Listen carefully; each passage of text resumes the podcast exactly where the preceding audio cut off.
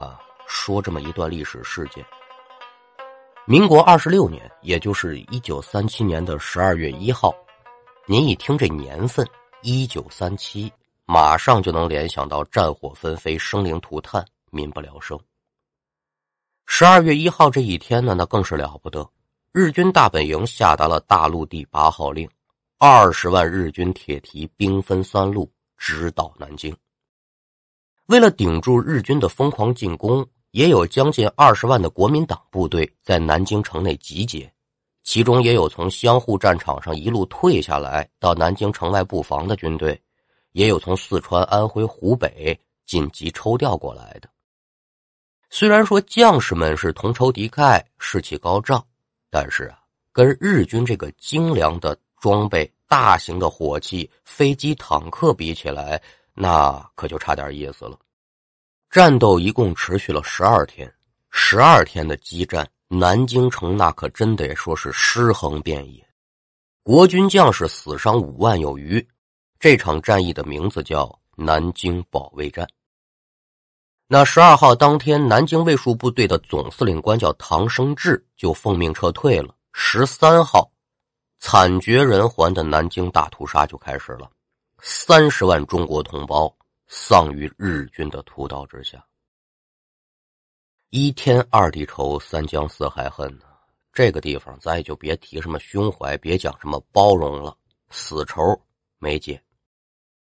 那在南京保卫战当中呢，远道而来的川军某师在这场战斗当中比较惨烈，几乎就是全军覆没。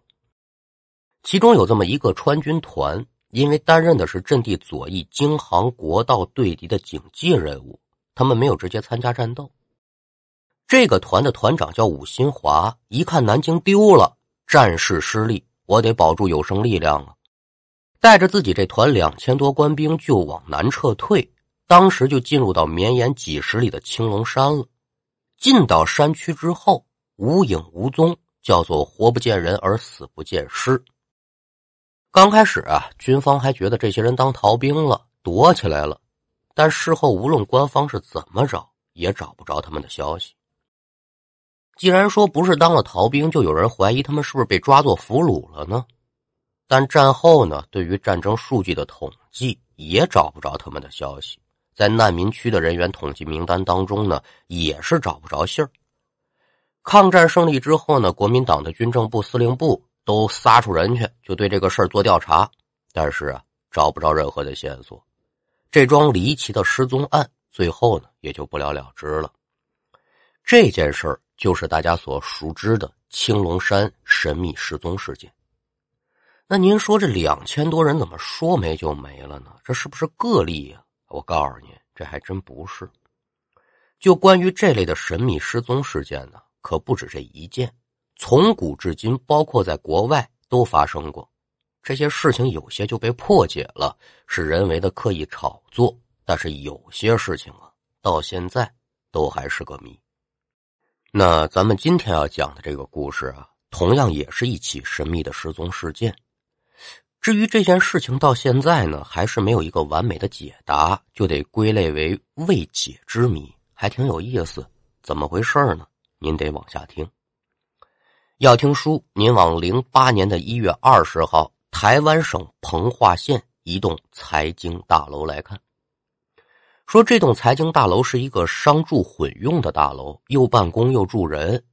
大楼里面有这么一个管理员，五十岁出头的年纪，性格非常的不错，工作也是尽职尽责，跟街里街坊关系处的也非常好。姓苏，因为得了个好人缘嘛，就官称叫苏的姐。说这天晚上约莫是十点来钟，苏大姐呀就在进门处这个管理室里面整理自己的文件，把文件整理好之后，又把屋子的地面打扫了一遍。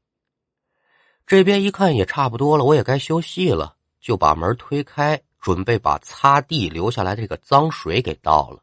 这边刚打开门，苏大姐就看见了，有这么一辆女士的摩托车停在门口，之后呢。从车上跳下来一个身穿红色外套的女人，这女人也就三十来岁吧，看长相那不认得。摩托车后座呢坐着一个身穿粉红色外套、年纪也就六七岁的这么一个小姑娘。看这个关系，应该就是母女两个了吧？女人下车之后呢，把这小女孩往怀里一抱，噔噔噔，大跨步就朝自己这边走。那借着灯光，苏大姐就能看见这个女人的神色呀，还挺慌张。一看到陌生人来了，出于自己的职业习惯，苏大姐肯定得问呢。得了吧，姑娘，别往前走了。我看你有点眼生啊，这大半夜的，你这是来？也没等苏大姐说完，这女人就回了，说：“大姐呀，我来找个朋友。”语气当中透露着阵阵焦急。啊，找朋友啊？住几楼啊？啊，就在楼上，我得先上去了，大姐，我真的着急。那眼见得这个女人是一副焦急的模样，苏大姐心想呢，人家可能还真就是有急事儿，别耽误了，就想顺口说一句，说那行，你上去吧。这话还没出唇呢，就见这个女人呢，急急忙忙的就奔着电梯口去了。电梯门很快就打开，苏大姐一看，人家估计是真有急事儿，风风火火啊，他呢也没捋会儿，提着自己这水桶呢，就准备出去倒水。哎，也就在这么个时候，随着女人朝电梯里面走，女人怀抱里这小女孩呢，太耐人了，冲着苏大姐摆了摆手，微笑着说：“说阿婆再见。”苏大姐一看，呵，这孩子真懂事儿，也笑着回了一句：“说再见呢，孩子，你可真乖。”那这个时候，这小女孩可就不说话了，就是一直保持着微笑，朝苏大姐摆手的动作。直到这个电梯门合上，那小孩子懂事儿，这证明人家家教好。苏大姐也没放在心上，把水倒完之后呢，可就回到管理室了，坐在椅子上看杂志嘛。看着看着呀，这苏大姐迷迷糊糊的就睡着了。迷迷糊糊当中，这苏大姐呀做了一个梦，梦里梦到的呢还不是别人，就是刚才看到的那个小女孩。只见呢。梦中的小女孩依旧是那副笑容，而且呢，还是跟自己摆手。苏大姐就有点不明白了，就想过去问问这孩子你是怎么了。可刚朝前走了两步，这小孩啊又对苏大姐说了同样的话，说：“阿婆，再见。”紧接着呀，这苏大姐就听见“砰”的一下子，身子一震，从梦中就醒过来了。一看之下，苏大姐这才发现，哦。手里面拿的这本杂志掉地上了，杂志挺厚的。刚才那砰的一声呢，就是杂志掉地上发出来的声响。人虽然是醒了，但刚才梦中那小女孩以及她那个怪异的举动，就让苏大姐有点纳闷了。两个人就见了一面，你说我做梦怎么还能梦到她呢？而且小女孩重复的动作和那句“阿婆再见”，到底是怎么回事呢？嗨。这人呐，一上了年纪，想的就是有点多。起身倒了杯水，苏大姐就边喝水边琢磨，不明白。可是琢磨来琢磨去啊，这苏大姐就觉得有点不得对劲儿了。再联想到刚才女人着急的神色和慌张的表现，这苏大姐就想：这娘俩儿到底是找谁呢？他们有多着急的事儿啊？想到这儿啊，这苏大姐就是急急的进了监控室，准备调取一下刚才的监控，看看这个女人到底去几楼了。那说干就干，很快苏大姐呢就把这监控画面给调出来了，进行了一段回放。没想到这一看呢，看出娄子了，没把苏大姐吓个半死。只见这女人呢抱着孩子进入电梯之后，快速的按下了楼层键。电梯门关上了呢，这电梯就开始上升。女人和孩子在这个时候也没什么可疑的地方，只是从监控画面当中看得出来，这个女人比刚才进电梯之前还急，非常的局促，非常的不安，在这个电梯之内来回的踱步。很快呀，电梯就到达了十一层。随着电梯门打开之后呢，女人就先把怀中这小女孩给放下，然后就把自己这高跟鞋给脱了。不但如此，把自己的鞋子脱完之后呢，女人还把穿在身上的红色外套，还有这小女孩身上的粉色外套也给脱了，并且呢，把这脱下来的鞋子呀、外套啊，就都扔电梯里头了。之后，女人拉着孩子可就冲出了电梯，没错，就是冲出去的。紧接着呀，就消失在监控画面当中。哎，这这这这个行为真是有点奇怪啊！把苏大姐呢吓得半死的呀，还不是说女人在电梯当中的这些奇怪举动。苏大姐一看，哦，你在十一楼下去的，就赶紧把十一楼走廊的监控画面给调出来，把时间调回女人冲出电梯的那个时间段。苏大姐就看见，女人拉着孩子冲出电梯之后，走廊上的灯啪闪了一下。这监控探头呢就变暗了，画面有这么一瞬间的反应，这时间也就一秒。赶等着这个监控画面恢复正常之后，就发现呢，在监控画面当中的母女二人已然是消失不见。前前后后短短一秒钟的时间，这两个活生生的人就在监控画面当中消失了。那换成谁，谁也接受不了啊！苏大姐就这么傻呆呆、愣磕磕看着空无一物的监控画面，心里是砰砰直跳啊！缓了好一会儿，才缓过神来。惊魂过后，感觉这个事儿反正是超出我的认知范围了，没办法，赶紧报警。很快呢，警察就接到报警，来到了现场。苏大姐是哆哆嗦嗦把自己刚才的经历前前后后一五一十是这么这么这么回事就给说了一遍。而且警察也确实是在电梯里找到了女人脱下来的衣服和鞋子，对监控进行了反反复复的查看。这女人又脱衣服又脱鞋的举动呢？警察给出了一个解释：这女人呢，可能是因为某种原因，她准备跳楼自杀。因为十一层到顶了，你想到达顶楼就得爬一段扶梯。这女人可能是觉得穿高跟鞋爬楼不方便，这才把鞋子给脱了。反正您要说这种解释吧，也说得过去，但他为什么要把自己和孩子的外套也给扒了呢？这警察就解释不了了。说这衣服也碍事儿，那就连脱衣服的举动都解释不了。女人冲出电梯之后，为什么在一秒钟之内就消失不见？那他就更解释不了了。先抛下这些未解的现象，警察既然觉得说女人跳楼自杀的可能性比较大。所以就立即组织警力在整栋大楼的四周查找，折腾了一溜够，这大楼四周就什么都没有。接着呢，警察又爬上了大楼的顶楼查看，也没有发现过有什么人跳楼过的痕迹。既然说不是跳楼，那这个女人为什么在电梯之内做出如此怪异的举动呢？她的突然消失又是怎么回事呢？慎重起见。他怀疑这女人是不是在准备跳楼的时候后悔了，从别的地方又离开了呢？可是，在询问苏大姐之后，又调取了整栋大楼的监控，哎，发现呢，所有的出入口都没有发现这个女人和孩子的行踪。哎呦，这就不好弄了啊！她没跳楼，你说这女人有没有可能选择别的自杀方式呢？比如说割腕、上吊。喝敌敌畏，这也是办法啊。可能这女人现在就已经死了，这尸体呢就在大楼的某个地方，只是没找着。那既然有了这种推测，人命关天，警方就继续抽调警力，几十名警察就在大楼内反反复复的进行查找，挨家挨户的检查，就连楼顶上那水塔呀、管线间这些隐蔽的地方，可都检查过了，就是没有找到二人的身影。那没办法。警方就只得调转方向，开始调查这个女人的身份。